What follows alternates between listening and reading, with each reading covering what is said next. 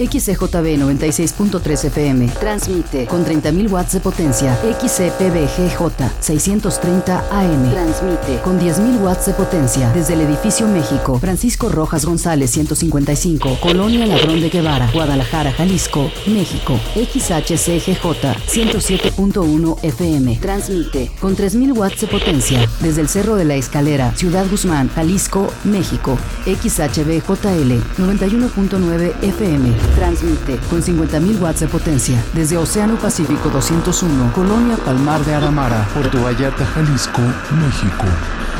Jalisco Radio.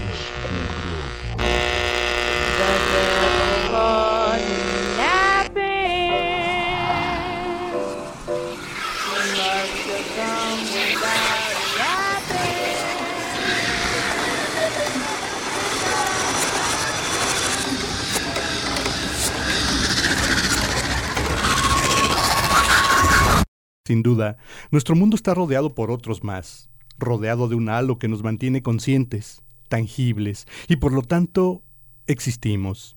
¿Qué sería entonces si ese halo paralelo desapareciera o simplemente no creyéramos en él? Se abre la puerta de... El sótano. El sótano. De la casa de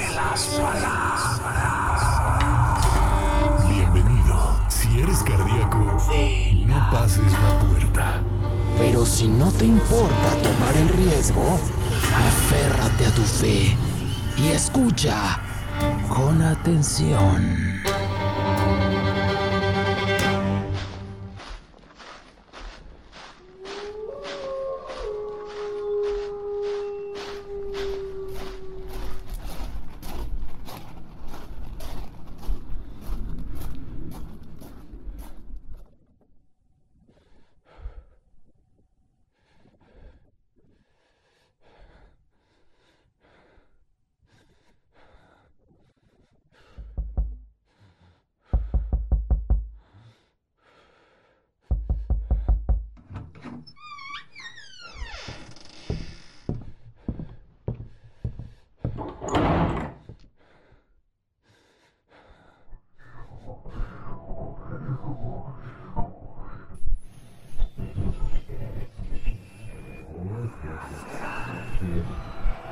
Hola, ¿qué tal? Muy buenas noches. Yo soy Salvador López, te doy la bienvenida. Corremos el cerrojo del sótano de la Casa de las Palabras para entrar en este mundo que el día de hoy estaremos con esa premisa de si creer o no creer. Estamos de manteles largos, nos acompaña alguien de casa, alguien de la familia de Jalisco Radio. Ella es Gisela Sánchez. Gisela, ¿cómo estás? Hola, ¿qué tal? Pues muchas gracias Chava por la invitación. Muy, muy bien, gracias. No, al contrario, muy contento de que estés aquí, que te hayas dado la oportunidad de acompañarnos y eh, sobre todo... Bueno, yo creo que la gente ubica tu voz, ubica tu imagen a través de tu programa modular eh, ya muchos años al aire, ya saben qué onda, y a lo mejor están así como que, ah, caray, como que está ahí en esta cuestión de el sótano de la Casa de las Palabras, aunque sabemos que estabas participando también en un proyecto alterno con este tema, y esa es la razón que nos... Eh, lleva a hacer esta invitación? Sí, fíjate que, bueno, en cierto momento, y fue justamente por la contingencia que decidimos como que em, eh, Pepe y yo armar un proyecto en donde se tratara de hablar de temas paranormales, temas que tuvieran justamente que tienen que ver con ovnis, todos esos rollos, ¿no? Aquí el, el experto es él y básicamente yo lo acompañaba pues ahí para ver todas las, hablar sobre los temas que irónicamente tengo cierto escepticismo al respecto. Qué curioso. Usted que nos escucha a través del 96.3 de la FM aquí en la zona metropolitana de Guadalajara, 91.9 por allá en Puerto Vallarta y 107.1 en la muy, muy fría Ciudad Guzmán. Le invitamos a comunicarse a través del 3315 96 57 76. Es el número de WhatsApp de aquí en cabina para que comparta con nosotros sus experiencias y, obvio, sus opiniones acerca de este tema de si creer o no creer. Solemos dar explicaciones fantásticas a cosas que no podemos entender, como lo hacían los antiguos, que empezaron a inventarse dioses para todos los fenómenos naturales.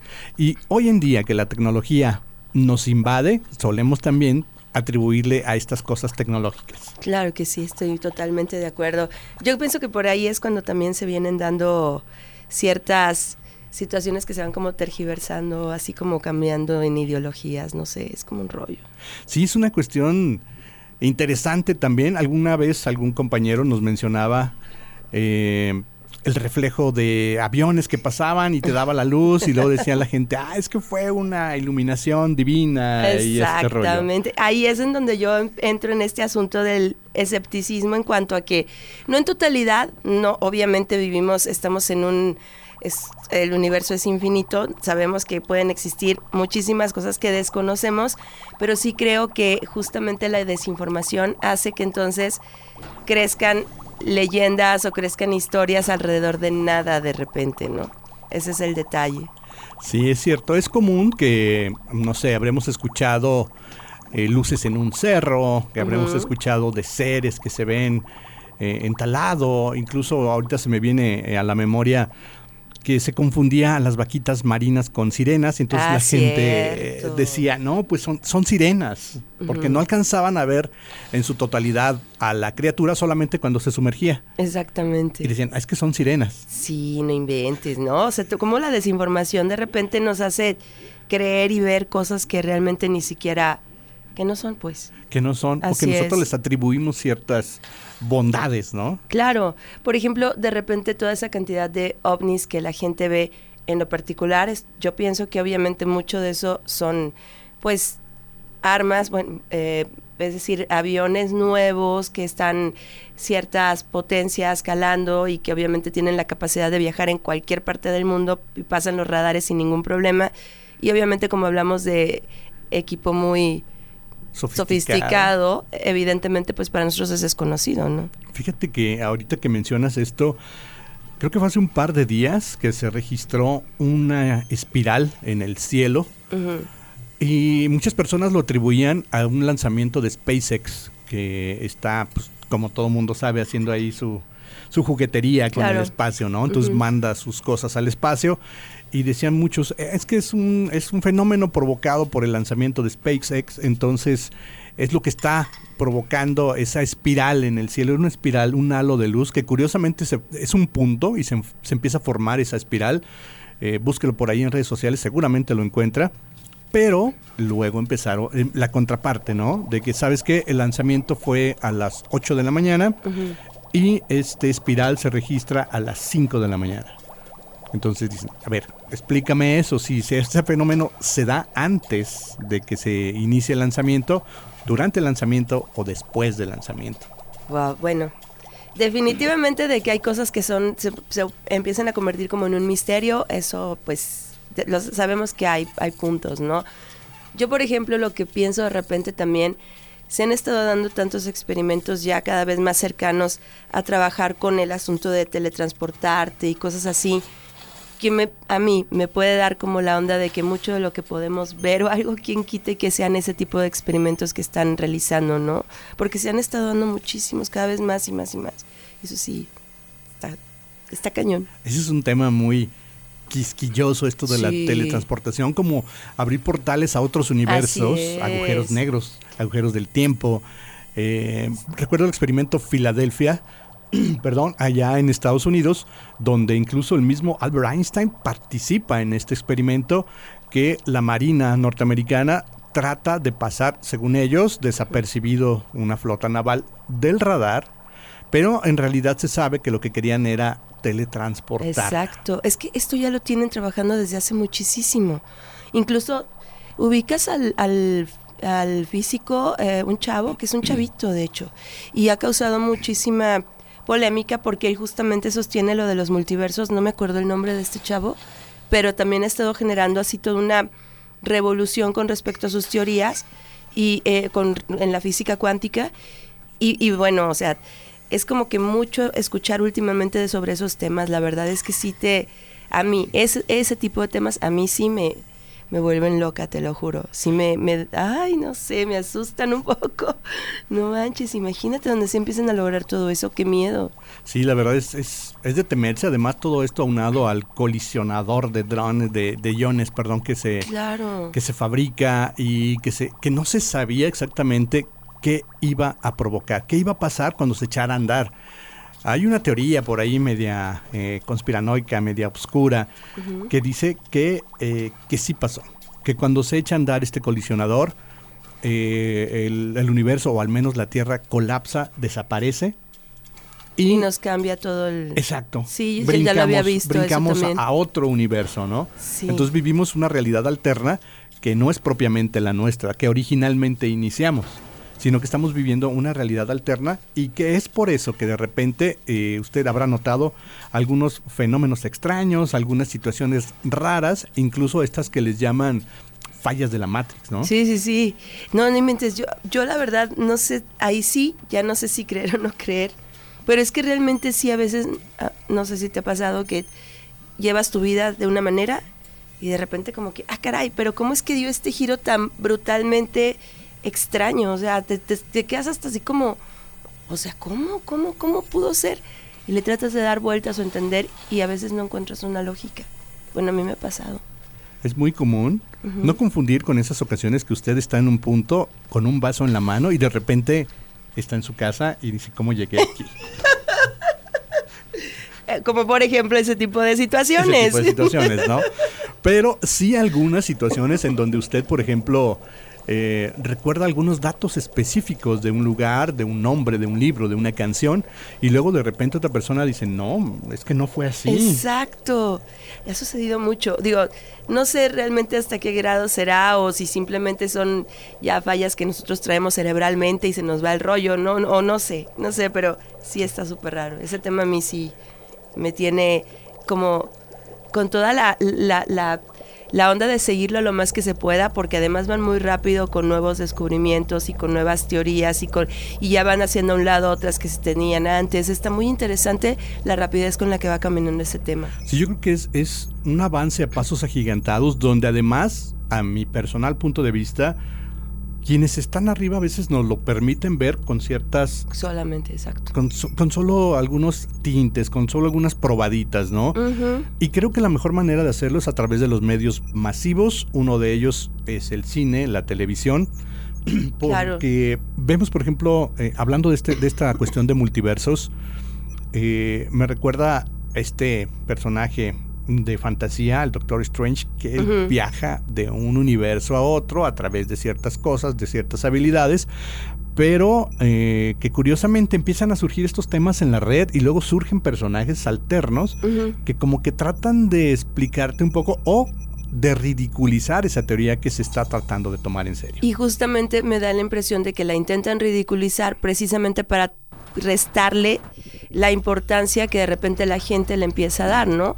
Porque evidentemente tú comienzas a tomar la importancia a temas de ese tipo, quieres investigar más, quieres informarte más y claro, la información pues no es conveniente para ciertas personas con cierto poder. Yo creo que viene todo a aterrizar precisamente en ese punto, en el control del poder, en el control de las masas, que conforme han pasado los años ha cambiado esta forma, ¿no? Lo vemos Claro. en Roswell, cuando se da estos pues se estrellan estas naves, el gobierno norteamericano dice fueron unos globos aerostáticos, no pasa nada, eran unas pruebas y, y la gente que se atreve a dar su testimonio lo empiezan a ridiculizar para que caiga en la mofa, en la burla de todos los demás y se logre esta desacreditación, ¿no? Claro, claro que sí. Yo estoy de acuerdo y creo que eso lo hacen constantemente. Incluso en Netflix hay un, no sé si ya viste tú esa serie animada, en donde todos los, los personajes son extremadamente, ¿cómo se dice? Eh, exagerados, ¿no? Pero y todo el tema es precisamente haciendo de- desacreditando todo lo que tiene que ver con estos temas de una manera muy muy muy muy como pues muy muy graciosa, muy ya sabes, pero es mucho mucho la intención como de tratar de hacer ver esto como menos, pues como Sí. como solo una comedia. como algo, como algo ridículo. Y esto aborda no solamente el tema eh, conspiranoico, ovnis, avistamientos, abducciones, sino también el tema de lo paranormal, ¿no? Ujú. Esas cuestiones que también de Uy. repente ahí se van dando. Y bueno, existe también esta, esta conspiración por parte de las eh, élites de ridiculizarlo para que se tome como una comedia, como algo a la ligera, ¿no? Pero es que sabes que sobre lo paranormal ahí también, ahí sí soy todavía más escéptica, aunque te voy a ser honesta, a mí Yo llegué a tener una experiencia intensísima una vez. Bueno, y nada más yo, o sea, éramos, era mi familia, tuvimos una experiencia muy intensa. Pero el problema es cuando tú estás viendo en redes, por ejemplo, casos y que sabes que están más falsos que nada, ¿no? Y está lleno de ese tipo de casos. Entonces dices, no, Dios mío, o sea, yo creo que un 90% de lo que vemos pues realmente ni siquiera es real. Sí, muchas cosas se fabrican intencionalmente para obviamente obtener seguidores, obtener algún beneficio económico a través de estos supuestos casos reales que abundan en la red, ¿no? hay, muchísimos que cuando finalmente se descubren, pues ya te das cuenta de que Nada que ver. Yo me lo creí tres años, ¿no? Claro, claro. Pero yo sí estoy muy consciente que efectivamente existen cosas inexplicables, digo, y es entenderse, ¿no? Desde que posiblemente alguna, algún, alguna persona en, esta, en este mundo al momento de, irse no trasciende y que puede quedarse, o sea, sí lo creo, de alguna manera lo creo, los, lo creo, o sea, una vez estábamos nosotros, eh, salimos de nuestro DEPA, cuando regresamos, quisimos abrir la puerta del departamento y no podíamos abrirla. Para esto esa puerta es imposible que por adentro se cerrara porque era de las que forzosamente tú con tu mano tienes que poner la mariposita. Correr tu pasador, si no... Si no, imposible, ¿no? Bueno, pues no podíamos abrir y lo primero que pensamos es que había un ratero que se había metido, ¿no? De inmediato le hablamos a la poli porque estábamos muy asustados. Sí, claro. Entonces llega la policía. Llegaron, pues llegó, llegaron como cuatro polis Hechos que llegan, intentan abrir, tampoco pudieron abrir, le tuvieron que hacer un agujero a la, a la puerta y efectivamente estaba el, seguro puesto. De verdad que ahí es cuando dices, no, pues si hay alguien adentro. Entran, este, ya era de noche, entonces entran con sus lámparas, comienzan a ver, había una silla tirada, pero no había más. Para esto nosotros vivíamos en el tercer piso. Y el tercer piso de un departamento, para poderte brincar, pone que si te brincas, pero no sales. O sea, a fuerzas tendría que haber alguien ahí, ¿no? Bueno, no encontraron absolutamente nada. Ah, pero para esto, antes de que pudieran entrar, aún habiéndole quitado el seguro, no podían abrir la puerta. Entre los policías intentaban abrir, no podían. Por eso es que creían que había alguien adentro. Que estaba atorando la puerta del otro lado. Exacto. ¿Cómo es posible que si ya quitaste el pasador, no puedes abrir? Increíblemente raro el asunto empiezan a intentar abrir y ya pudieron, entre, pero no es que lo hayan hecho de que por fin, de repente, ¡fum! La puerta es que se abrió y ya es cuando vieron lo de la silla y todo este asunto. O sea, son unas situaciones extrañas, ¿sabes? Muy extrañas. Nunca comprendimos bien, sí habíamos visto y nos habían dicho que sentían la presencia de alguien ahí. Y, es lo único que nos habían comentado. Pero ya de repente pues pasó esto, imagínate.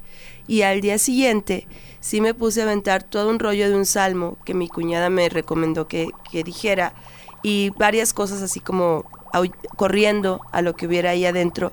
Hice una limpieza y se acabó el asunto. Nunca más volvió a suceder nada. Fue rarísimo. Imagínate. ¿Cómo te sentiste tú no, no al ver esa situación, al vivir esa situación? No teníamos palabras, o sea, la verdad es que fue muy intenso, entonces no, simplemente no supimos qué estaba pasando. De hecho, eh, mi esposo agarró un, vaso con agua y manejando la energía de ahí para tratar como de, ya ves lo que hacen como para tratar como de neutralizar, y cuando pone el, vaso eh, debajo, a un lado de con nosotros, ah, cuando lo estaba haciendo, empezó a sentir la mano súper, como si estuviera hirviendo y cuando, ardiendo, perdón, y cuando lo tocó efectivamente estaba calientísima. Bueno, rarísimo. Puso el vaso, al día siguiente estaba lleno como de burbujas, cosas así rarísimas. No sé, te lo juro que fue muy raro. Y nunca más volvió a suceder afortunadamente, pero sí que fue muy, muy raro. Afortunadamente funcionó lo que, lo que hiciste para invitar a esto que estuviera ahí. Que se fuera. A que se fuera, ¿no? Pero imagínate el poder que tuvo para lograr cerrar una puerta, para lograr poner un seguro que ni los polis pudieran abrir. O sea, ¿qué, fue eso? Fíjese, usted que nos escucha, eh, ¿qué piensa acerca de, esta situación? ¿Qué hubiera hecho usted en este caso? Y, y, además, ¿qué explicación darle? Que entras, no hay nada, se manifiestan todas estas cosas y aún así ronda en nuestra cabeza la idea de darle una explicación científica o lógica a esto que vivimos. Sí, yo, yo ya no supe y nunca voy a saber, o sea, si de verdad fue, digo, me imagino que sí tuvo que ser un, un ente con, las, con demasiada energía. O sea, ¿qué tipo? ¿Quién sabe? Porque yo sí creo que independientemente de que haya de repente almas que estén sin poder trascender, también creo que hay unas energías o que ya se tornaron súper obscuras, obscuras, o que posiblemente haya energías de quién sabe qué dimensión, ¿sabes? Pues es que la verdad sí es extraño todo ese rollo. Imagine usted que ocupamos este cuerpo físico que todos tenemos durante ciertos años y tenemos una vibración generada a la vez por este cuerpo físico. ¿Qué sucede cuando abandonas este cuerpo físico? Tu vibración obviamente cambia. Claro. Al cambiar esta vibración, ¿ocupas otro universo? ¿Estás en otro lado? ¿Estás aquí mismo y no te podemos ver, pero continúas en este plano? Son muchas cuestiones, son muchas preguntas. Eh, comunícate al 33 15 96 57 76 y haznos saber tu opinión. ¿Te ha pasado algo similar? Déjanos un audio y si es tu voluntad, con mucho gusto lo compartiremos con nuestro auditorio para que puedas eh, darte cuenta que no solamente tú eh, vives estas situaciones, que hay mucha gente más que las vive y que también le intrigan y a muchos obviamente nos asusta este tipo de situaciones. Sí, fíjate ahorita lo que platicabas con res- lo que mencionabas con respecto a eso de que posiblemente a veces como que nos encimamos, como si estuviéramos en- encima de otro, de nuestra, no sé si como la realidad o el pasado, otros, otras, Ajá. ¿sí me entiendes? Bueno, Sí, sí, sí. Una vez le pasó a unos amigos y eso estuvo muy raro. Eh, tenían su tienda y de repente era en el horario de la tarde. Llegan un par de niños, pero cuando suben, entran a la tienda, los niños traían una, una radio de, de bulbos e iban escuchando. no podían escuchar porque había como interferencia. Intentaban escuchar. Pero lo, lo que le llamó mucho la atención a mi amigo es que estos niños iban vestidos con ropa pues no muy normal, o sea, no la típica. O sea, era como ropa muy viejita, como rara, ¿no? Cuando los niños voltean y, o sea, se dan cuenta que no, o sea, se, se, se asustan porque voltean y no era el lugar, parece ser como en el que estaban, porque se, se dice el miedo que, que se veía en sus caras. Y entonces los niños se voltean a ver, salen corriendo. Mi amigo sale porque dice, pues se metieron, o sea, ¿qué pasó? Se Ajá. perdieron. Cuando sale a verlos, a buscarlos, pues no pudieran haber corrido más rápido de lo que él salió a buscar, a, a irse, irse detrás de ellos, y los niños ya no estaban. O sea, los niños no se encontraban en ningún área y pues era imposible que desaparecieran así, pues. Sin embargo, ya no los volvió a ver. Entonces, a lo mejor y sí, o sea, dimensionalmente sin querer pisaron. Brincaron. Ajá. Que- pero pues sí, y casos así, ¿cuántas veces no, no han platicado muchísimas personas? Posiblemente sean estos ecos de lo que vivimos, de nuestro día a día, de estos momentos que hay quien dice que no, que no desaparecen, que es como meter el dedo en una tina llena de agua y esta onda se va prolongando, se va pronunciando hasta que choca con algo que la contiene. Nuestra vida, nuestros momentos, hay quien sostiene que ¿Qué es eso? Que son esos momentos que se van expandiendo en el universo y que aunque dejemos de verlos en este momento preciso, se siguen replicando a través de estas ondas. Estamos en el sótano de la Casa de las Palabras. Te invito a que sigas con nosotros. Estamos de regreso aquí en el sótano de la Casa de las Palabras con nuestra invitada de lujo Gisela Sánchez, que seguramente ubicas por modular, rockera, aficionada a la música. eh, también eres músico. este, Sí, también. Tienes un, un buen de habilidades. Y en esta ocasión tenemos la fortuna de que comparta con nosotros esas experiencias eh, poco comunes, le, le llamaremos. Vaya que sí, poco comunes. Y, y bueno, realmente creo que todos nos resultan súper interesantes, ¿no? Siempre, o sea, porque están llenas de preguntas, eh, siempre tienes como 20 mil dudas y la verdad es que nunca quedamos, nunca se nos resuelven. La verdad no. Siempre quedan en, el aire, ¿no? Siempre quedan ahí flotando. Si usted apenas nos sintoniza a través de el 96.3 de la FM aquí en Guadalajara y 91.9 en Puerto Vallarta, 107.1 en la mística Ciudad Guzmán. Le invitamos a comunicarse a través del 33 15 96 57 76 y comparta con nosotros esas experiencias que seguramente eh, le han sucedido y que a veces tiene usted temor de compartir por miedo a la burla, por miedo a que lo vayan a tildar de loco. Sí, cómo no, claro que sí, como cuántos casos no sabemos que se dan así, ¿no? Y mejor ya ni dicen nada, no manches. Calladitos. mejor. Antes de este corte hablábamos acerca de esa posibilidad de, de qué pasa con, con esos seres, de esas dimensiones, que qué pasa con nosotros si realmente trascendemos, como muchas religiones lo marcan, como muchas religiones lo rezan. Eh, nos vamos desde el Valhalla en los antiguos tiempos, el cielo, el paraíso, eh, o simplemente la reencarnación, como es el caso de los budistas, ¿no? Sí, tantas creencias también al respecto, ¿no? Bueno, volvemos al mismo punto, todo es un misterio, entonces saca, hay 20 mil teorías, suposiciones, ideologías, creencias, ¿no? O sea, religiones que están giran alrededor de, de- de este tipo de cosas, ¿no? O sea, como el budismo, que también tiene muy presente todo este rollo de las reencarnaciones, ya sabes, o sea, sí es todo un tema y a mí, pues también, digo, se me hace tan complicado que si le empiezo a dar vueltas siento como voy a volver loca, o sea, no va- nunca llegas a un punto realmente, ¿no? Jamás. Sí, exacto. Eh, sí coinciden muchas cosas en la extensión de la vida de cierta manera, o será simplemente que somos tan egocentristas que no queremos dejar de existir. También, eso es un punto interesante. De que no, no, no me muero, ok, me muero, pero este sigo en esta dimensión, sigo en este paralelo, o, o reencarno, ¿no? Como por ejemplo todas esas, esas imágenes como que pareciera que se quedan presentes, ¿no? De esas, o sea, y, y- y es como un loop, una imagen que, que se quedó tan marcada de alguien que se aparece a tales horas en tal, tal zona y luego ya desaparece, ¿no? Y al día siguiente vuelve a pasar lo mismo y solo, por ejemplo, por ciertas temporadas. O sea, qué loco cómo funciona ese asunto. No hacen ruidos, a veces son solo imágenes, o sí, o a veces cuando los, los, las, los lamentos, X, ¿no? Pero, ¿cómo funciona todo eso? ¿Cómo se quedan atrapados en este, en este instante que para ellos sigue fijo? Y aunque pasen mil cosas, ¿no? Hay películas al respecto, hay este series, hay novelas también con esto, pero también hay casos de gente que lo, que lo platica. Eh, recuerdo hace algunos años mm, una persona que se suicidó, una mujer que se suicida en el hospital de 8 de julio y Lázaro Cárdenas. Seguramente usted lo ubica si es de la ciudad, eh, si no es un es hospital, siento que no recuerdo el número del hospital No, del no, IMSS, es un no, la clínica enorme. del IMSS, no recuerdo el número tampoco. Creo que ella salta del séptimo piso y, y se suicida. Había tontamente acceso a las ventanas, se podían abrir desde el interior sin ninguna dificultad y ella salta, ¿no? Eh, pasan los años y la gente sigue manifestando que esa persona entra a la habitación, abre la ventana y salta.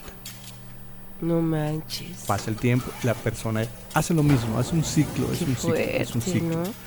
Imagina la angustia de esa persona. eh, no sabemos si es consciente del momento, Exacto. que en dado caso sería realmente un infierno, ser consciente del acto y que lo repitas y lo repitas y lo repitas. Sí, no inventes, imagínate. Aunque yo, yo me imagino que, pero pues ahora sí que son suposiciones, ¿no? Que se pierde el, el sentido del tiempo en ese, en ese punto de dimensión. No sé. Es interesante, digo, yo creo que eh, que se pudiera ver de esa manera, de que te desconectas de esta realidad, te desconectas de tu realidad y para ti a lo mejor inicia eh, es- ese- esa realidad en ese minuto y termina en el cual saltas por esa ventana, ¿no? Imagínate nada más, o sea, sí está súper intenso. Por ejemplo, no sé si tú has seguido el... le- les has visto a un par de... Son, son rusos, estos chicos, que van a casas... ¿Sí los has visto? Sí, sí lo recuerdo. No sí. recuerdo los nombres, obviamente no los... Ah, es que son... No me acuerdo los nombres. Pero estos tipos me llaman mucho la atención porque ambos, más allá de solo explorar casas, llevan ya como cierta tecnología, incluso que no es como muy... Coro, ¿Corobo? Boro... Ay, no recuerdo los nombres. Pero bueno, llevan cier- ya tecnología mucho, muy como... Muy... No sé si la palabra es avanzada, bueno, debe, sí lo es, pero se meten incluso cosas muy oscuras, ay no sé, y, y logran unas respuestas inten- intensísimas.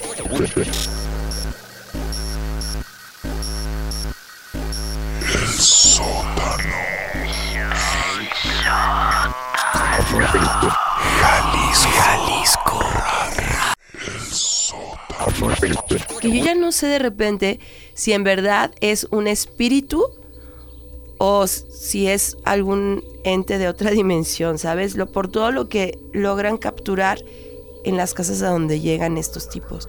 No, no manches, coroso, moroso, ay no, no me acuerdo, te- tengo que, te lo debo los nombres, pero están brutales esos casos que hacen y lo que les pasa. Si fuera montaje me resulta brutal, ¿eh? pero de repente si dices es demasiado como para ser montado todo. Demasiado trabajo. Porque le dan un seguimiento totalmente, todo Ok. el tiempo. a- o sea, no hay un corte. No sé, es, es un rollo, la verdad. Sí está raro. Queremos mandar saludos a la terminación 9012 que eh, amablemente nos comparte por aquí una, una leyenda. Muchas gracias, vamos a, a revisarla y seguramente la traeremos al programa para compartirla con todos ustedes. Fíjate que mencionas algo interesante donde ya perdemos el hilo, si es un ente de este mundo, de otro mundo, o de otra galaxia, o de otra dimensión, Exacto. pero hay algo. Sí, claro. Es, es muy interesante. Por ejemplo, ayer yo estaba platicando con un amigo que se dedica a hacer como sanaciones con de estas hierbas X, Ajá. pero siempre me mencionaba, no, bueno, es que tenemos que pedirle permiso en donde estemos, a todo lo que, pues no sé, a, a las entidades, no sé. Me, me resulta interesante, ¿no? De repente no tenemos una certeza de, que de qué entidades son con las que podemos estar tratando, todo ese rollo, sin embargo, sabemos como que hay que tener un cierto respeto, hay que hacer una cierta, ¿cómo se dice? Como protección, porque tu cuerpo entra a otro, a a otro, nivel a otro, no sé. Se, se abre un se, portal. se abre, se trans, sí, tu cuerpo está en otra situación, ¿no? Entonces, se me hace muy curioso, ¿no? No, no tenemos una respuesta como muy concreta sobre qué, pero, pero se hace. Sí, definitivamente sucede y, y es de admirarse que esas tradiciones, que esas costumbres, eh, sin duda milenarias, hace unos momentos, eh, saludos ahí a Fortino Montaño que nos ayuda para que este programa se suceda, eh, nos comentaba esas experiencias que él tuvo con algunos maracames cuando le tocaba grabar a estos grupos y de repente las, las cintas eh, con la grabación desaparecían, no las encontraba. Y a lo mejor dentro de ese escepticismo dices, bueno, lo grabé mal, no hice mi trabajo adecuadamente, pero cuando es un fenómeno repetitivo, dices, ¿qué está pasando? ¿no? Claro, es muy loco. Sí, es muy loco. Y aparte ellos también hacen este proceso de que van a iniciar una ceremonia, van a iniciar una, eh, ¿cómo le llaman ellos? Pues una sanación Ujú. y piden permiso. Generalmente son a los cuatro puntos cardinales, usan un caracol para armonizar el lugar, para dejar en sintonía este lugar. ¿Qué quiere decir esto o a qué se debe? Hay que dejarlo vibrando en cierta frecuencia, hay que dejarlo a cierta temperatura, no lo sé. ¿Y por qué habría que hacerlo? También la pregunta que tú también eh, te haces acerca de, eh, no sabemos qué clases de ¿Con qué- seres, entidades. ¿Cómo funciona eso? Fíjate, una vez estábamos en el en el panteón de, el panteón de Belén, porque estábamos haciendo una producción que tenía que ver para Nachio. Entonces pudimos entrar ya en la noche, ya a todas las zonas, o sea, teníamos el acceso completamente abierto. Bueno, de repente cuando ya íbamos hacia hacia donde están todas las las eh, ¿cómo se los cajoncitos que están todos así de, de- de corrido. Ajá, donde están los columbarios. Sí, justamente íbamos por esa zona y para esto estaba ya muy oscuro. Y el guía que nos iba llevando de repente empieza a decir, ¿sabes qué? ¿Saben qué? Ya no, ya no quiero sé que sigamos. Para esto iba siempre un gato siguiéndonos a un lado. Un gato negro, el curiosamente. gato, curiosamente. y el gato de repente, ¡pum! se desafanó. Ahí se quedan. Cuando pasó eso, él empezó a notar y dijo, uy, es que y nos platicó, es que este gato percibe muchísimo. Entonces, si se está yendo, ¿saben qué? Se me dice que ya no me está dando la confianza. Pues de repente, no te miento, se empezó a ver mm, cada vez más y más y más oscuro, al punto de que teníamos una sombra más oscura que nosotros hacia adelante. Ajá. Y es cuando dijo ya él, el que nos estaba guiando, dice, no, por favor, ya no, ya no sigamos, porque esto se está poniendo, o sea, no. Y sí, lo, todos lo vimos, ¿no? Entonces dijimos, no, ya vámonos. Nos dimos la vuelta y cuando llevamos de regreso, ya justo a la salida, nos pidió que tiráramos unas monedas, porque es como la costumbre. No recuerdo ya, el- está muy interesante ese tema, pero había que tirar las monedas, ¿no? Entonces cuando lo hacemos, cuando empezamos a aventar las monedas, ¿me creerás que nos las estaban regresando? No manches, salimos así de córrele ya, Dios mío, o sea, sí, sí, qué, qué te- qué intenso, pero la vibra, eso de, la sombra más oscura que, la, que lo que teníamos de, de, oscuro, esas sensaciones, hoy son intensas. ¿Usted ha vivido algo parecido a esto? Compártalo con nosotros, 33 15 96 57 76. Estamos en el sótano de la Casa de las Palabras y en un momento regresamos con usted.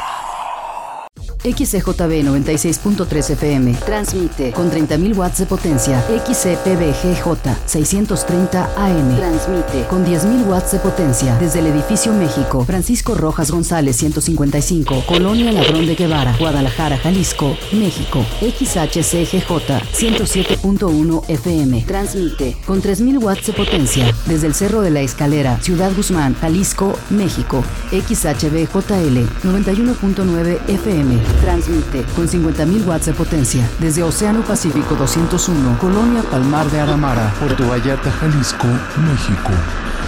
Jalisco Radio.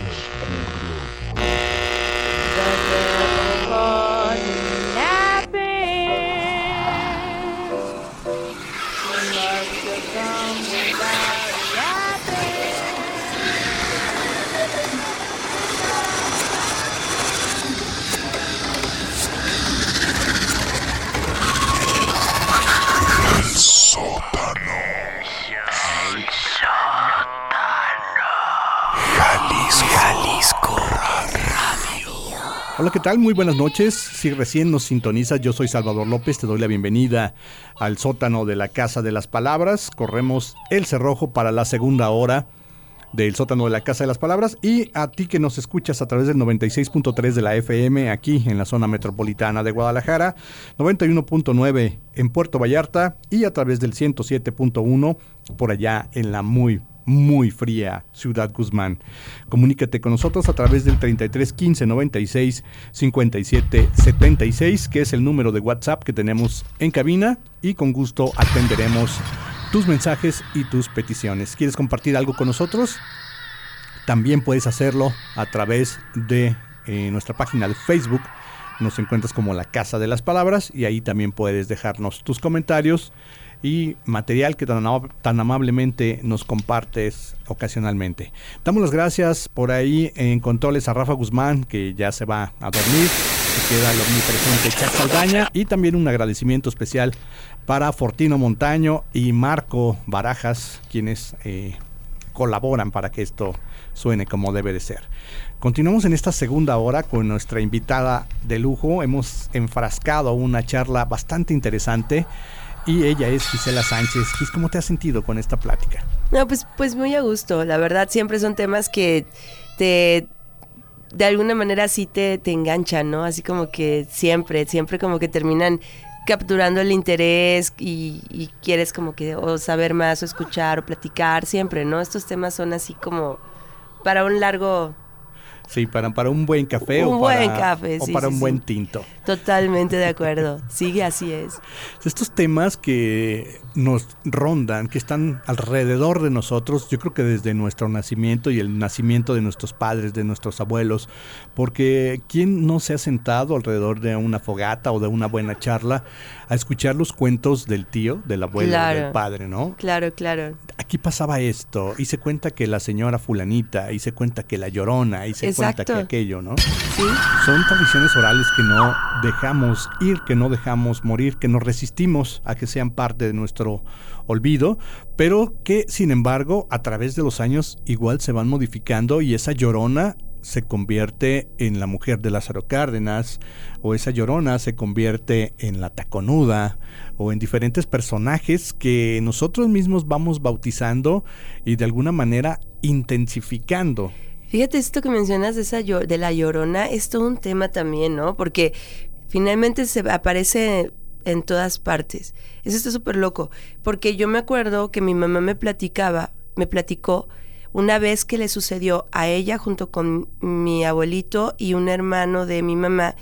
Iban en la mañana, en la madrugada, eh, tenían que despertarse muy temprano para ir a su a su donde tenían su sembradío y todo vivían en un, en un pueblo que se llama eh, es ahí por cerca de Sayula Usmajac así Ah, se llama no, ese pueblo Ah, sí bueno pues ahí estaba ahí vivía mi mamá ahí vivían mis abuelitos. Entonces tuvieron que tenían que irse súper temprano a sus tierras no se le ocurrió o sea se los llevaba y de repente dice mi mamá que de ir eh, pues normales empezó a hacer como una especie como de remolino y a su vez al remolino del remolino salió un lamento y que entonces mi abuelito lo único que hizo fue agarrar a sus dos hijos, apretarlos y quedarse así un rato hasta que pasó esa cosa, pero que curiosamente no era un, o sea, dice, no era el remolino que puede ser normal, Habitual, ¿no? porque era solo, es como si hubiera, como si fuera caminando, pero un algo y, y eso del, del, del lamento, ¿no? No decía, ay, mis hijos, pero sí decía el, ay. Ok, dije, bueno, puede que a lo mejor era el ruido del remolino lo que causaba ese... El zumbido, y que vamos a decir. finalmente ellos, eh, ellos pensaron pues que era la llorona, ¿no? ¿Quién sabe? Tratando de entenderlo de esta manera eh, lógica, natural, pudieron decir, ah, ok, sí era eso, ¿no? Pero cuando ese fenómeno se vuelve recurrente, Claro. entonces cuando dices, a ver, eh, el- siempre es el mismo remolino a la misma hora y siempre produce el mismo ruido, eh, ahí Sí. es donde dices, hay algo extraño, ¿no? Claro. Sí, sí, ahí ya es cuando dices, bueno, también no puede haber tanto escepticismo de repente. Ya sé, ya sé, a veces, a veces hay que bajarle un poquito a eso. ya sé. Quiero enviar un saludo a nuestro amigo Israel Toledo, que precisamente en este tema de la Llorona, hace algunos programas nos compartió una grabación que él hizo, eh, él hizo este personalmente. Eh, es un tipo que le gusta pernoctar y andar en las madrugadas eh, grabando cosas extrañas y nos envía ese, ese video, creo, si mal no recuerdo, amigo, eh, fue en Ocotlán y es realmente es aterrador. Se te eriza la piel de escuchar el lamento de lo que sea, de quien sea. Primero es una eh, son unos ladridos de, de los perros que presienten algo, que sienten que algo va pasando por la calle. Y después, eh, como tú lo mencionas, no es ay mis hijos, como eh, reza la cultura popular, sino que es un lamento horrible, desgarrador, que quienes estábamos en cabina ese día, a todo mundo se nos erizó la piel No inventes. y difícilmente que alguien desqueacerado tuviera por ahí la tarea de, de tomar, ah, ok, ya son las 3 con 33 de Claro, la mañana, claro. déjame pongo mi grabación, ¿no? Sí, eso sí es cierto. Sí, o sea, ya ahí sí puedes decir, no, bueno, tanto así como para que lo hayan considerado, para planearlo, sí, sí, sí, sí, de repente sí, no, entiendo. Sí, y aparte, al fondo de esa grabación que hace el buen Israel Toledo, se ve eh, una imagen de una mujer eh, vestida de blanco con cabellos negros. Órale. Y sí, eso termina de, de darte el insomnio de la noche, ¿no? Como también esa famosa carreta que suena por, por tu- y que también es a cierta hora de la noche. Qué loco, ¿no? Sabes que esa también a mí sí y a toda mi familia nos tocó escucharla. Cuando yo era niña vivíamos en el barrio de San Miguel de Mezquitán, que es un barrio viejísimo. Entonces se comentaba mucho de esa famosa carreta y nunca, o sea, bueno, pues escuchas la historia, pero en una noche que estábamos despiertos, en una madrugada, nos tocó escucharla. Fíjate que esta historia de la carreta de la muerte, hay dos, hay dos historias de la carreta de la muerte. Una es precisamente en el barrio de, de Mezquitán, otra es Mm. acá en el barrio de Mexicalcingo, Órale. pero ambas coinciden eh, en esta época de enfermedades en, en la ciudad. Era una época donde eh, se da la peste, donde se da eh, lo que le llamaban algo así como, como una especie de viruela que se da en la ciudad. Entonces todo el mundo acudía al hospital civil, pero esta carreta de la muerte fungía a la vez como una especie de entre semefo y ambulancia. Órale.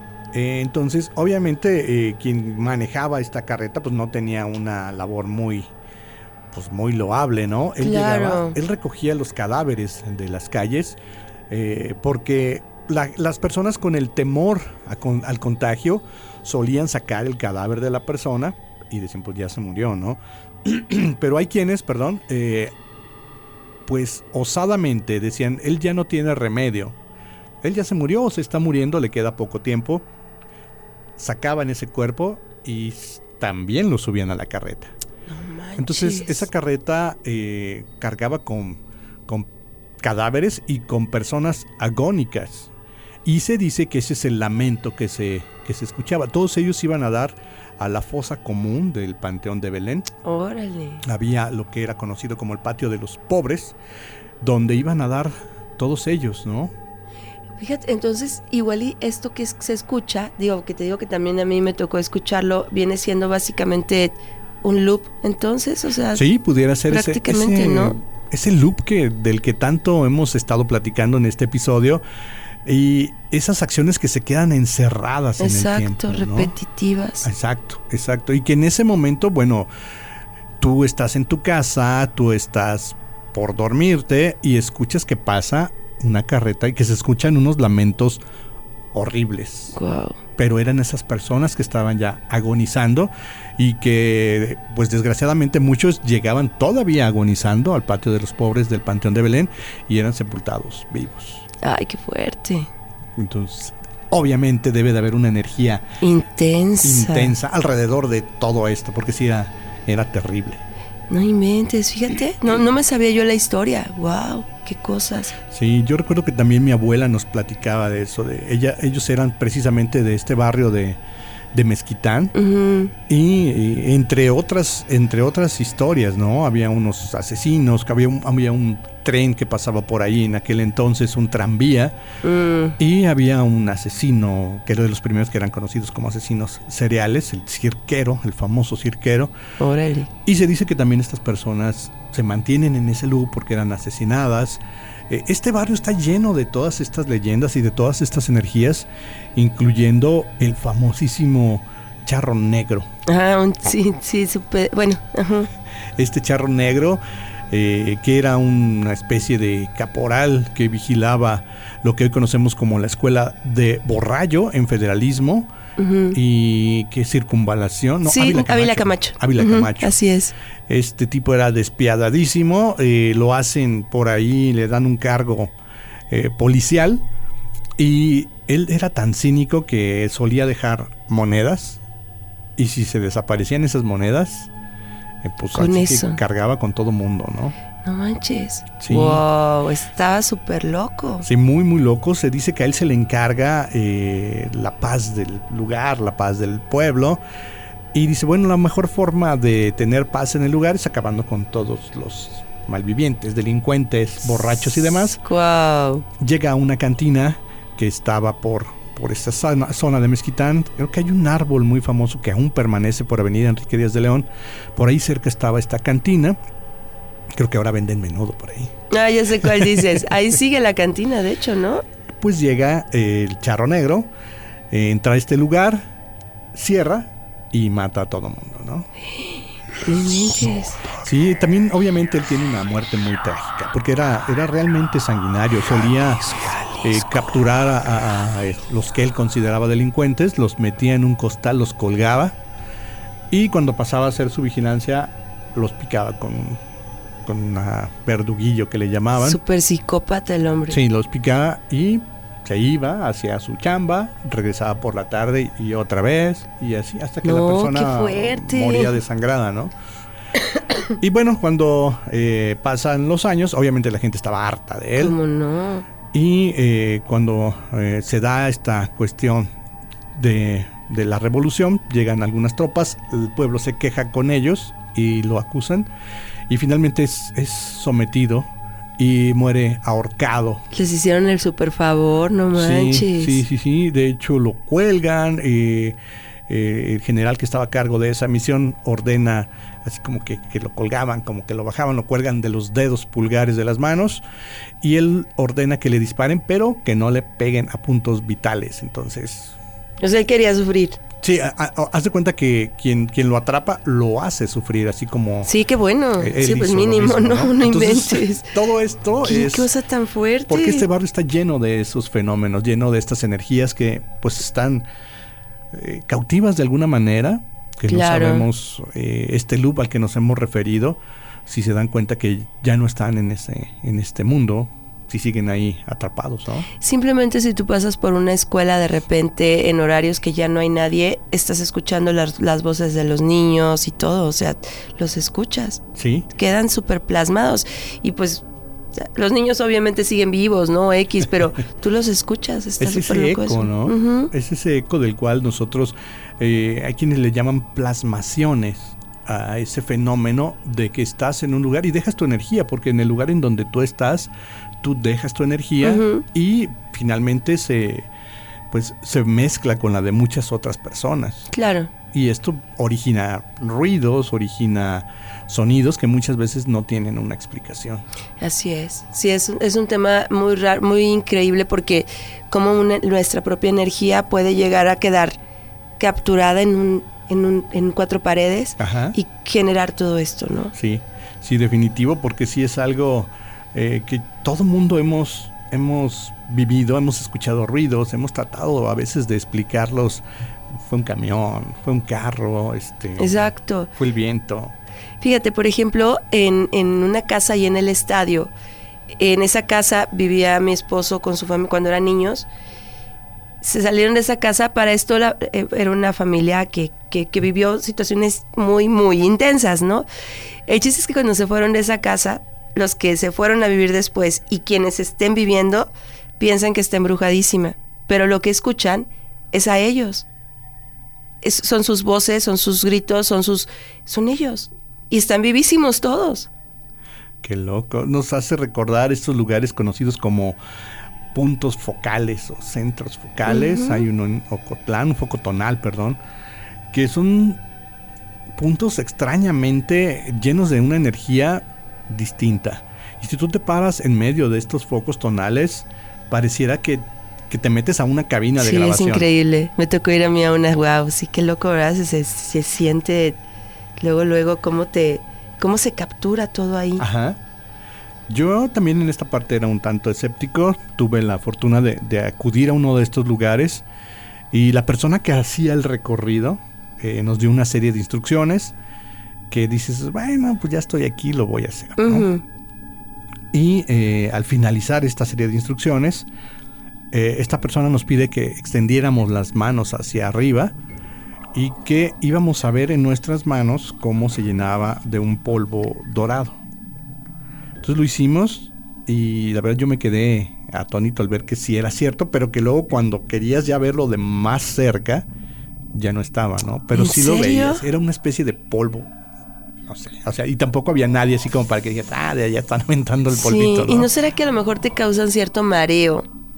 Que entonces por eso ves así, no sé, qué loco, Yo traté ¿no? de, de- de visualizarlo de esa manera, como cuando aprietas tus ojos con fuerza y luego los abres que y ves luego ves destellos, sí, exacto. pero no, curiosamente no, no fue así. Y ese lugar estaba rodeado por unos pilares y curiosamente tú veías colores en esos pilares. Entonces te decían con cuál o cuál era el primer color que tú veías y tenía referencia a algo más. Extraño, extraño, completamente. Súper, súper extraño. Sí, además estos lugares generalmente están llenos de, de jardines grandes y también se dice que están habitados por gnomos, por duendes.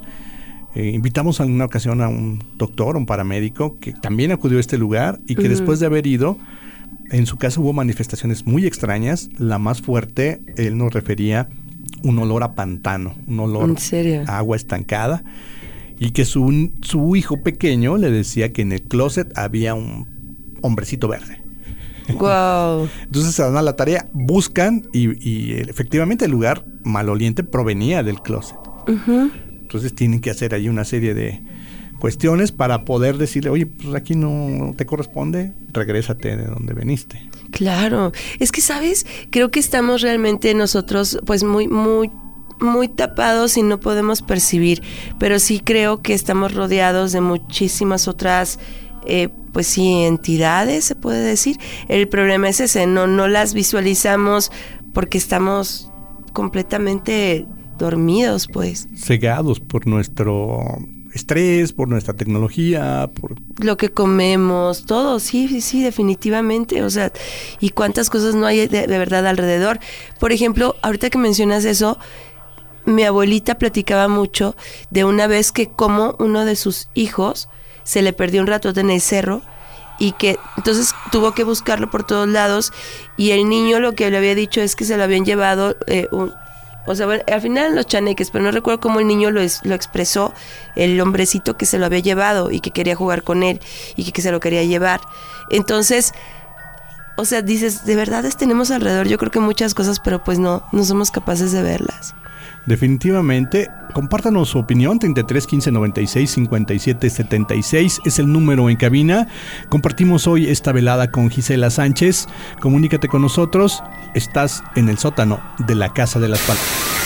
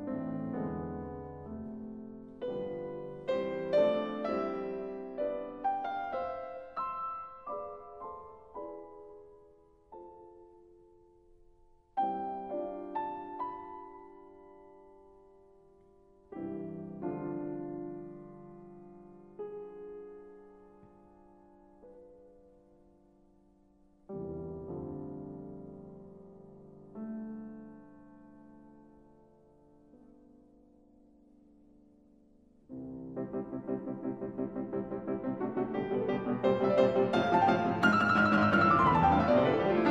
you.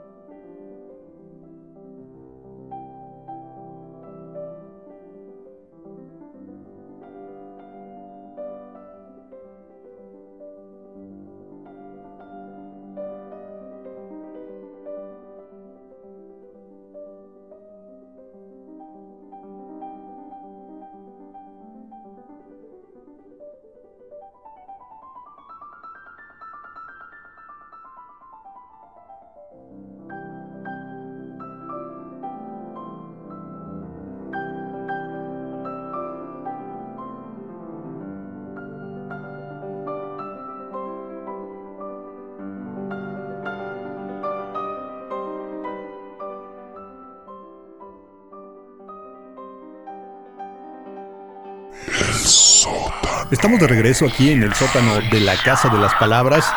Y hablábamos antes de este breve corte acerca de estos, eh, bueno, algunas veces son conocidos como elementales, que son hadas, chaneques, duendes, eh, todos estos seres que se dice que habitan en la naturaleza y que a la vez la protegen. También queda en el aire la duda si son seres elementales o pertenecen a otra dimensión Ah, ya o sé. si pertenecen a otro planeta y decidieron quedarse aquí. Sí, hombre, bueno, mira, ahí sí soy muy escéptica. Discúlpame, pero con el asunto de los planetas no lo creo en absoluto. Bueno, es decir, sí sé que debe de haber alguno, ¿no? Pero debe de estar tan lejos de con nosotros que no creo que nunca, ni siquiera creo que tengan el interés de venir para acá, la verdad. Así como que, ah, mira, vamos a ver qué hay. No, no manches, no, eso sí, ahí sí, discúlpame, pero ese cotorreo de que si los planetas, este, marcianos que van a querer a conquistarnos y que ya vienen, y no lo creo, pero ni tantito. Ahí sí, no. Yo creo que de venir y querer conquistarnos dirían así como que, como para qué, ¿no? Exacto, qué flojera. Digo, no sé por los recursos naturales de la Tierra, digo, el interés por las personas, ahí sí lo veo muy, no sé, a menos que seamos su creación, como se dice en la teoría Anunnaki. Sí, que seamos sus juguetitos, ¿no? Y que nada más estén viendo a ver hasta dónde nos estamos dando en la torre y cada vez, ca- cuánto más, ¿no? A ver hasta dónde vamos a llegar con nuestras locuras. Que seamos sus gallinitas y vienen a ponernos maíz de vez en Sí, sí, hay- vienen a soltar el caos, o tal vez, no sé, más todavía. No sé, la verdad es que ese rollo sí se me hace, o sea, puede que sí exista algo y sí, puede que a lo mejor hasta haya quien nos esté moviendo X. Pero yo siempre pienso, tenemos ya demasiados problemas con nuestro día a día como para todavía estar como esperanzados a que alguien venga y nos quiera rescatar o hacer mejorar nuestro entorno. Dios, pues mejorarlo en- el entorno uno mismo y tenemos tarea que ni cuando nos muramos la vamos a terminar, ¿no? Entonces, todavía preocuparte porque esperes que venga alguien de otro planeta a rescatarte o algo así. Cuando. O decirte cómo hacer las cosas. sí, sí, sí, sí, definitivo. Está cañón. Esa historia está un poco como muy fumadona, la neta. Aunque también esto abre la premisa a... Nos decía, estamos tan ocupados en nuestro día a día, en nuestros deberes, en nuestros empleos.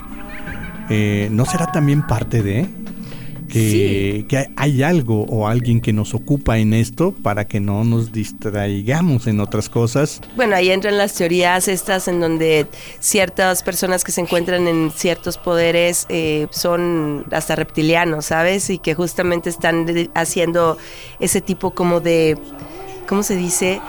De, de pues sí, de, de, de de atontarnos, de no hacernos ver, de hacernos ver una realidad que finalmente nos está manteniendo en un círculo muy triste de vida, pues. ¿Quién sabe? Dicen. Posiblemente, ¿no? Anteriormente era pan y circo para el pueblo, rezaba ahí eh, los romanos, el imperio romano, y mantenían al pueblo y les construyeron su coliseo, le- hasta lo llenaban de agua y hacían Pan y batallas circo eh, navales y todo este rollo. Evolucionamos y como seres, como buenos seres humanos autodestructivos que somos, siempre pedimos más. Ya no nos llena eso, ya buscamos otras cosas y estamos siempre al pendiente de, pues, novedades, siempre al pendiente de que algo llene más nuestro cerebro y nos mantenga a lo mejor aislados de este día a día que nosotros mismos nos provocamos porque eh, queremos un coche nuevo, porque queremos viajar, porque queremos mil cosas y necesitamos trabajar más para llenar estos huecos que nosotros curiosamente excavamos y creamos y Sí, que ahora hombre. necesitamos llenar. Pero también al- a su vez necesitamos eh, algo que nos distraiga de eso que nosotros hicimos y que en determinado punto ya no nos gusta, entonces necesitamos que alguien cree algo más para distraer. Es súper complicado, o sea, de verdad que la búsqueda de, de encontrarnos como seres humanos en apariencia es como constante, pero luego de repente te das cuenta y dices, pues creo que no he encontrado nada, ¿no? y así te la llevas, y así te la llevas, o sea, es una locura todo este rollo, o sea, hacia dónde vamos, cuál es el fin de, ay, no sé, es todo un rollo. Y de ahí entonces, que creo que por eso muchas personas se quedan en, esa, en ese trip de, no, es que llegarán en- de, de otro lugar y nos, nos cambiarán todo. O sea, las esperanzas pues de, es, es que somos complicados los seres humanos. Yo creo que somos bastante complicados y nosotros mismos no sabemos qué queremos. No, pues no, queda clarísimo. somos un lío, Somos totalmente. un lío, no sabemos hacia dónde vamos, qué queremos y simplemente somos como eh, parásitos de la tierra que estamos haciendo todo lo posible por terminar con lo que tenemos. Fuerte, ¿no? Pero sí, Sí, así es. Así es, los recursos naturales cada vez son menos. eh, el agujero en la capa de ozono se dice, ah, mira, ya está cerrando, ya está sanando. Y entonces por ahí debe de haber alguien que dice, ah, ¿cómo que ya se está cerrando? Déjame ver qué hacemos para hacer uno más grande, ¿no? Sí, eso pareciera definitivamente. No Fuerte. estamos conformes con lo que tenemos y creo que nunca lo vamos a estar. Hay quien dice por ahí que es bueno, ah, no, mira, no seas conformista, no te quedes con eso, busca más y crece más, pero sin tomar en cuenta lo que todo esto implica alrededor, todo sí, ese efecto totalmente. dominó. Siempre. Sí, o sea, y pareciera que por más que buscas, es como si todos estuviéramos como condenados a siempre estar en la búsqueda. De una u otra forma y continúas como en eso. O sea, yo pienso, y ahora sí que con todo el respeto a- hacia los que son católicos y, que, y todo este asunto, pero si ni Cristo la libró, imagínate nosotros. Imagínate, ni siquiera el Hijo de Dios. No manches. Hay diferentes teorías a este respecto con el Hijo de Dios que tocaremos en otro momento porque en realidad son... Los temas son interminables. Son, interminables, ¿no? Entre ellos que era un cambiaformas, entre ellos en que era eh, de otro planeta, de otra galaxia. Y bueno, habrán de disculparnos aquellos que son eh, sumamente fieles. No somos fanáticos, no estamos en contra de ninguna religión, Claro, simplemente exponemos diferentes puntos de vista. claro, totalmente de acuerdo. Gisela, nos comentabas acerca de esas experiencias que tú has vivido eh, tan fuertes como esa de tu departamento y Sí. quién sabe qué estaría ahí adentro. Esta del Panteón de Belén, Híjole, sí, esa del Panteón de Belén fue muy fuerte. Sobre todo porque cuando tú ya estás en ese lugar y te están platicando todas las historias, y luego en la manera en como Toledo las platica, que son increíbles, o sea, to- datos, todos los detalles, etcétera. Y ya luego de repente en la noche que te suceda eso, dices, no, Dios, ya no quiero venir. sí, sí, sí, da miedito, pues no inventes. ¿qué otra experiencia has tenido que también te encuentras en esa disyuntiva?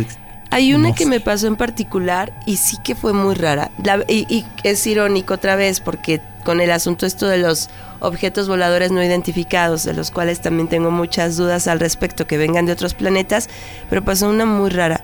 Yo iba llegando a mi casa, ya era de noche, y entonces de repente yo soy miope y yo necesito forzosamente lentes porque si no veo veo todo borroso. Pero bueno, y ese día no llevaba lentes. No, ese día sí llevaba lentes, es cierto. ¿Por qué? Cuando voy llegando hacia el departamento y voy a subir, se me, o sea, volteo y te lo juro, te lo juro, te lo juro. No era arriba del departamento, pero era como si se estuviera arriba de tan grande que era esa cosa, que era como un tipo triángulo, así como el de los doritos, Ajá. eh, con colores. Era en color, un color rojo. No me acuerdo si también como azul, onda tipo como patrullas de cuenta, pero había otro color más. Bueno, el chiste es que se veía, o sea, la cosa estaba parada. No estaba volando, estaba parada. No inventes, o sea, fue un saconcísimo de onda para mí. No puedo creerlo, o sea, sí me quedé acá. Subo de volada para decirle a Pepe, ven, ven, ven, quiero que veas esto. Ya no le tocó ver nada. Dije, no, no estoy loca, de, lo- de verdad no estoy loca, sí lo vi, sí lo vi, sí lo vi. Y estaba gigante. Bueno, realmente creo que era muy gigante porque para que se viera de esa- a ese nivel, a ese tamaño, Ajá. sin embargo, sigo como que algo que me dicen, no, no creo. Pero sí estuvo muy raro esa experiencia, Era te tan lo juro. real y era tan tangible que dices no es cierto. Tal vez. no sé, es que sí me choqueó, la verdad, sí me choqueó. De hecho, se nota. Se nota, porque todavía usted que nos escucha, si pudiera ver a Gis, eh, esa impresión en sus ojos, en su mirada, nos no. denota que, que fue algo que realmente la dejó así. Fuerte, fuerte, fuerte. Pero pues quién sabe qué fue. Yo creo que era una de esas naves de los actuales potentes potencias, pot- perdón, de esas potencias mundiales que están ahí haciendo sus experimentos. Yo creo que iba por ahí el rollo. dijo, voy pasando por el barrio de Gis y voy a llegar a su depa. Ay, no sé. Estuvo muy raro. ¿Alguien más lo vio? ¿Al- No, nada ¿Escuchaste yo. rumores de alguien más? De que Estaba escuché? sola, la, la cuadra estaba sola. Que alguien lo haya visto, no sé. A lo mejor estaba, o sea, ese día a lo mejor estaba alucinando y solo, solo, solo aluciné. O a lo mejor solamente tú debías verlo. Nada que- es que no creo. O sea, ya ves, ya vamos a empezar. No, no creo, yo creo que aluciné. no, eso estaba muy raro. No sé, pero no había nadie, es cierto. No había nadie alrededor. Estuvo raro, estuvo raro el asunto. ¿No te hace recordar esas escenas de películas? Como de donde peli. Por el protagonista va en una calle que regularmente está llena de gente, hay bullicio, hay tráfico. Y curiosamente, ese día no hay yo lo nadie y solamente el protagonista lo ve. Sí, eso se parecía como de peli, ciertamente. Por eso también creo que no pasó. No, yo creo que me lo imaginé. Olvida mi tema, olvida lo que platiqué. no sé, está raro, te lo juro. Para nuestra fortuna queda esto eh, aquí ya al aire, en los micrófonos, usted ya lo escuchó. Y seguramente no es la única ocasión. Eh, hemos tenido comentarios de personas que han vivido situaciones muy similares. A, a lo mejor lo que cambia es la forma del objeto, pero sí esta situación en donde ellos dicen, eh, ha- había una, lo recuerdo, muy rara, donde una persona estaba en un conglomerado con más personas, con más movimiento, y él notó algo. Y dijo, mira, ahí está, de todo el montón de gente que había, solamente él y una persona más lo, Lo vieron. notaron. Lo vieron. Y los demás decían, no, no hay nada. No se ve nada. Pero ellos estaban seguros, eh, después sacan sus conclusiones, lo platican por separado y los detalles eran exactamente los mismos. Qué loco. No sabemos, hay quienes dicen que hay alucinaciones colectivas, Sí, sí, sí. Eso también es muy, muy mencionado, definitivo. pero no sé, ¿y por qué ellos y por qué no los demás, no? ¿Qué situaciones los llevaron para que solamente ellos... Solo unos cuantos lo puedan ver. Exacto. Sí, es, es todo un lío este asunto, definitivo. Es cierto, mira, ahora que me... ay, es que porque, porque como que me rehuso a, a pensar en esas cosas, pero sí, eh, estábamos una vez en el centro de Zapopan y era de noche también, pero ahí sí yo no llevaba lentes, ahí sí no llevaba, entonces lo que vi yo, sí se veía otra vez una cosa muy grande, como una especie como de, pues como de rueda, íbamos, era eh, mi esposo, una amiga y yo, y los tres lo vimos, nada más yo sí lo vi así todo muy borroso, pero según esto sostenían que hasta ventanitas se alcanzaban a ver, yo no sé. Yo como estaba, como no llevaba mis lentes, pues no veía más que como la plasta, ¿no? Ellos sí estaban alucinadísimos con lo que habían visto. Lo curioso es que es cierto, estábamos en la zona del centro y no sé cuánta gente lo habrá visto, pero parecía que o te clavas tanto que no ves si hay más personas, no lo sé. Sí está raro. Fíjate que también eso es, es como un... Regularmente no volteamos hacia el cielo, menos cuando caminas por el centro de una ciudad. Te vas cuidando que no te atropellen, que no te asalten, eh, viendo los aparadores, Claro. etcétera, ¿no? Pero no sueles estar con la mirada fija en el cielo o, Exacto. o buscar algo allá en el cielo. Y este tipo de fenómenos también se da en esa, en esa cuestión. Fíjate. Bueno. No, no sé a qué se deba, de verdad no sé, te lo juro, sí es como un poco raro, chava, me quedo con la onda de que prefiero creer que son naves de las potencias mundiales. Perfecto. Estamos ya en la recta final de este programa. Eh, Gis, ¿con qué te quedas? ¿Cómo te sentiste? Y sobre todo, ¿cómo te encontramos? ¿Cómo te podemos seguir en alguna red social? Bueno, pues mira, antes que nada, de verdad, muchas gracias por haberme invitado. Me la pasé súper a gusto y súper entretenida, hasta recordando cosas extrañas también, súper padre, la verdad. Y bueno, pues pueden ustedes eh, escucharme los sábados en punto de las 4 de la tarde. Eh, aquí estoy con Modular. Y pues siempre un placer, un placer estar con ustedes, apoyando la escena independiente. Bueno, pues ahí estamos. Ya lo sabe usted, tiene un grupo, le gusta ahí el sonsonete. Busque a Gisela, ella sabrá canalizar sus inquietudes musicales. Sí, señor. Nos vamos en los controles, estuvo por ahí el omnipresente Chuck Saldaña. Eh, Marco Barajas nos ayuda para que esto llegue a usted como debe de llegar. Yo me despido, soy Salvador López y nos escuchamos en el próximo episodio de El sótano de la Casa de las Palabras.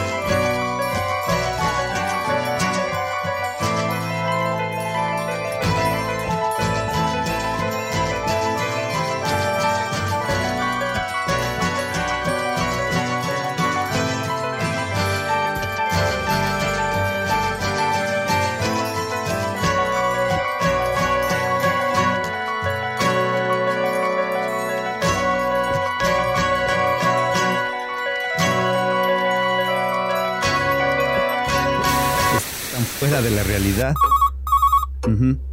Sí, sí lo espero. Como le comentaba, ese psicólogo buscaba algo, eh, se estaba recibiendo, buscaba algo para hacer su tesis.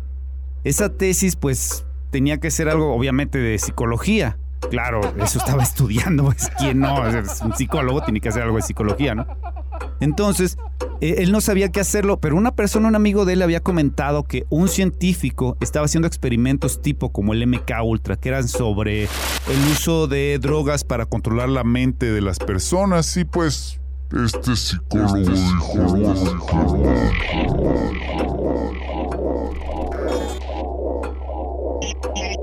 Voy a escribirle al científico para que me comente y ver si me puede dar una entrevista y armar una tesis basada en eso. Que, pues en sí, lo que siempre pensó el, científico es este que es el, el- uso de las drogas fuertes en todo ese momento. El psicólogo le escribió.